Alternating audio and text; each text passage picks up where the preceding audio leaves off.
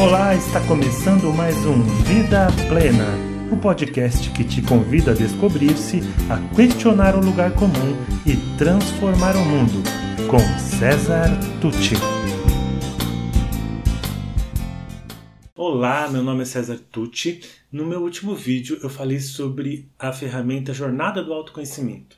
Eu expliquei como ela funciona, expliquei que eu sou profissional certificado para dar a devolutiva da jornada do autoconhecimento, uma trilha, uma aventura, um mergulho no conhecimento de você mesmo, através de algumas dimensões que a gente analisa depois que você preenche um determinado questionário e por aí vai.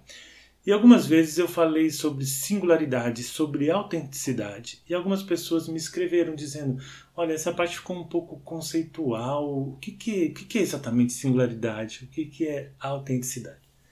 Bom, para falar de um jeito bem simples e objetivo, para o vídeo não ficar longo, como me pediram, autenticidade, singularidade é o seu jeito, é o que você é, é quem você é, sabe? Muitas vezes a gente passa pela vida querendo ser quem a gente não é, para agradar alguém, para agradar uma tribo, uma, uma comunidade, uma, uma determinado agrupamento para o, para o qual a gente quer entrar e quer ser aceito, ou até para agradar nosso, nosso amor, nosso companheiro ou companheira. Então, a questão é o seguinte: eu tenho o meu jeito, que tem uma forte carga genética já de início. Né? Alguns são mais extrovertidos, outros são mais introvertidos, alguns é, são mais metódicos, mais sistemáticos, outros são mais espontâneos, mais deixa ver na hora o que, que vai acontecer. Então, é, são questões que passam também pelo lado do, da maneira como a, a pessoa analisa as coisas, algum vai mais pelo racional, outro vai mais pelo, pelo lado do sentimento, alguns precisam dos dados muito concretos ali, outros já meio que escaneiam o que está acontecendo, usam o que a gente chama da, da intuição. E embora a gente tenha todos esses elementos ao mesmo tempo, alguns preferem mais uma coisa do que outra. Naturalmente, eles são mais assim do que assado. Então, esse é o jeitão da pessoa.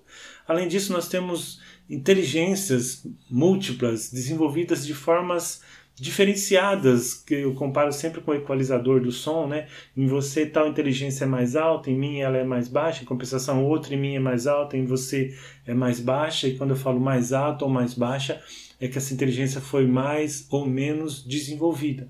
Essa inteligência que pode ser a inteligência lógico-matemático, a, a inteligência musical, a inteligência é, de você para com você mesmo, a, a, intrapessoal ou a interpessoal, de aquela que regula os, os, relacionamentos, enfim, as várias inteligências que existem e outras que estão sendo estudadas ainda. Além disso, nós temos forças pessoais, há pessoas que sabem perdoar, é, há pessoas que têm facilidade para liderar, há pessoas que têm uma curiosidade sadia, muito interessante, aquelas que têm amor ao aprendizado, aquelas que têm um lado mais transcendente, enfim isso também vai entrando nesse caldo que forma as pessoas. Temos nossos conjuntos de valores. Né? Há, pessoas mais voltadas para si, mais egocentradas, outras que se preocupam com os seus, com a sua tribo, com aqueles que pensam como ela. Há outras que já são mais pluralistas, outras já são o que a gente chama de mundicêntricas, pensam no todo, têm uma visão mais holística da vida. Enfim, nesse caldo, percebam, cada um vai desenvolvendo um jeito, uma singularidade, como fosse a impressão digital, juntando esses elementos com diferentes intensidades, de diferentes formas, eu me torno uma pessoa, você outra, ele ou ela outra. Isso é singularidade. É esse conjunto de coisas que faz eu ser como eu sou. E tem mais um elemento muito importante aí, que são as vivências, as experiências que nós já passamos em nossa vida e que também se processam em nós e, e nos formam, nos influenciam, determinam é, escolhas, fazem, confirmam crenças ou eliminam crenças, enfim, é, nos tornam capazes de dar respostas únicas aos problemas que aparecem em nossa vida. Então, às vezes a pessoa ela não, ela quer negar a própria história, por exemplo. Eu tenho uma história feia, sei lá, meus pais se separaram quando eu era criança, ou eu fiz aborto quando era, quando eu era mais nova, ah, eu já tentei suicídio, é, algo assim, ou, ou, semelhante, ou simplesmente eu não tenho um emprego glamuroso, ah, eu venho de uma família muito pobre, é, eu tenho, ou na minha família tem alguém que cometeu um, um delito, enfim, não interessa. Às vezes coisas até menos importantes, simplesmente a pessoa acha que ela é muito, é, não é tão magra, não é tão bonita quanto ela acha que deveria ser, ou quanto a sociedade diz que ela tem que ser. Então tudo isso faz com que a pessoa é, se negue. E no entanto, o jeito que ela é e aquilo que ela já viveu dá a ela um repertório de conhecimento, de sensibilidade, de insights que ela vai ter que torna ela capaz de dar resposta a problemas que talvez outra pessoa com uma história mais entre aspas, bem entre aspas, mais bonita, não, de, não daria, não teria, porque a, a pessoa não tem a experiência que a capacitou, que a tornou habilitada para dar uma resposta àquele problema. E às vezes é um problema sério, um problema que envolve toda a humanidade. Tá?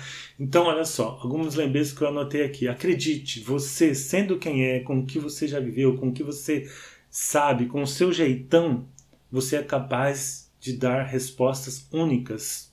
Tá? Mas para isso você precisa ser você. Se você estiver aqui tentando ser outra pessoa, você vai estar que nem aquele cachorro que tenta miar para agradar o dono, porque o dono preferia um gato do que um cachorro. Você nunca vai conseguir é, como cachorro, mi, miar como um gato e não vai agradar ninguém. E outra coisa, vai se é, agredir. Quando a gente tenta ser quem a gente não é, a gente se agride. Outra coisa, essa coisa de, de tornar as pessoas todas muito parecidas, que todo mundo pense igual, que ninguém saia da curva, que ninguém seja muito original, isso, isso mantém o espírito de gado, de rebanho. E isso só interessa àqueles que tentam manipular as massas. Tá?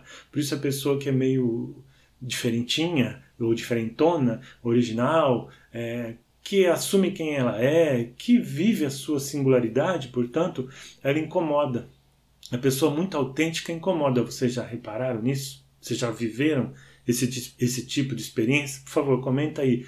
Você em algum, algum momento foi é, discriminada, punida, ou é, chamaram sua atenção, te deram uma bronca, ou te isolaram, te excluíram por, porque você estava sendo simplesmente autêntica. Tá? É, outra coisa, acreditar que nós somos insuficientes, ah, eu não sou boa o bastante, eu não sou inteligente o bastante, eu não sou magro o bastante, é, eu não sou qualquer coisa o bastante, isso facilita que a sociedade nos utilize, sabe, como uma coisa que essa visão utilitarista da sociedade, porque você está ali triste, porque você se acha inadequado, inadequada, então você acaba aderindo a bandeiras, a causas aí é, duvidosas para se sentir pertencendo a alguma coisa e acaba sendo utilizada também, né, é, manipulada também sem perceber em troca de aceitação, de pertencimento, que é algo que a gente vai falar mais para frente. E por último, né, nesse mundo que nós vivemos, é, pensa bem, ser original e ser autêntico é praticamente um ato revolucionário. Hoje é revolucionário você ser original, você ser autêntico. Quando todo mundo está tentando se enquadrar naquela caixinha, naquele modelo, naquele padrão, tá? padrão que é estimulado de diversas formas, inclusive pelo mundo corporativo que quer todo mundo daquele jeitinho, né? E depois eles reclamam de falta de criatividade. Como é que vai ter criatividade na sua empresa se você obriga todo mundo a ser do mesmo jeito? Como é que vai ter inovação na sua empresa se as pessoas não podem errar? Onde a pessoa não pode errar, não existe inovação, porque as pessoas não querem arriscar. Se está funcionando ali, deixa quieto, porque vai que eu tento uma coisa nova e levo uma bronca ou sou demitido. Né? Como é que vai ter um relacionamento autêntico, verdadeiro, amoroso, se simplesmente eu não posso ser quem eu sou? E por aí vai. Então, espero ter esclarecido melhor o que é autenticidade, o que é singularidade. E em breve nós vamos falar também de um, de um outro termo importante que é a vulnerabilidade. Tá bom? Até a próxima. E se você gostou desse podcast, conheça mais sobre o meu trabalho pelas mídias disponíveis em www.cesartucci.com.br Sou especialista em desenvolvimento humano, autor do livro Faz Sentido para Você? Criador do projeto Educar para a Vida Plena e acredito que juntos podemos construir o mundo melhor que tanto desejamos. Obrigado e até mais.